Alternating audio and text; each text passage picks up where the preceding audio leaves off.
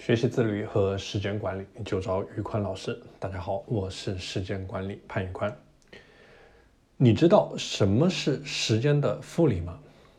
爱因斯坦说过，复利是世界第八大奇迹。股神巴菲特说过，财富里面最重要的不是现在赚多少钱，而是复利效应。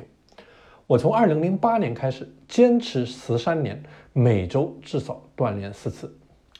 从二零一五年开始，每天早睡早起，不熬夜，不刷剧，不打游戏，坚持每天下班之后雷打不动的学习两个小时。想要变得更优秀，就要付出更多的时间和精力。每天比别人多学习两个小时，一年下来就是七百三十个小时，十年下来就是七千三百个小时，也就是三百零四天。人和人之间的差距不是一天形成的。也不是一周、一个月，而是一年、两年，甚至是十年的时间。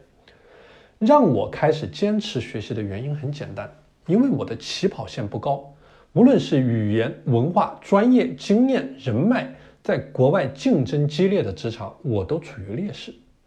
既然我在先天条件的比拼处于了下风，那我只好去抓紧时间。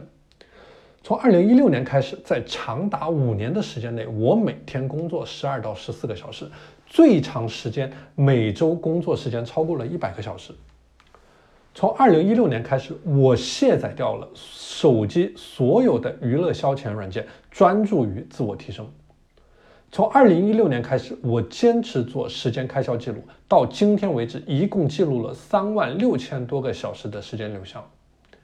从二零一九年开始，我彻底规范饮食，控糖，不吃辛辣油腻的食物，不喝碳酸饮料。从二零一九年开始，我坚持每天计划复盘，早晚各十五分钟。一点零一的三百六十五次方等于三十七点八，零点九九的三百六十五次方等于零点零零零零六。混一天和努力一天没有任何的区别。但是混一年和努力一年就有着巨大的差别。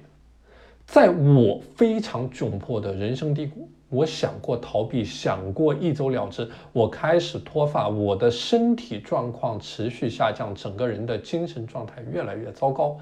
但庆幸的是，通过连续不断的学习精进，我彻底完成了蜕变，彻底将加拿大的职场打穿，彻底赢得了从我的直系领导到公司 CEO 的一致认可。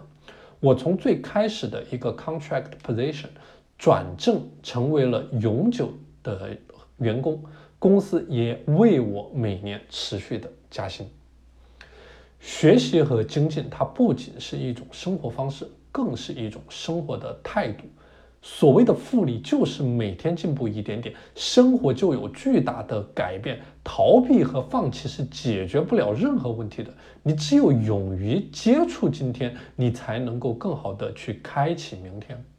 只要活着，只要一点点的往上爬，你总有一天可以出头。这里祝你也祝我越来越好。最后，大家如果想加入到我的自律打卡团当中，欢迎添加我的微信 p a n l e o n 一九八八 p a n l e o n 一九八八，我是时间管理潘宇宽，我们下期节目再见。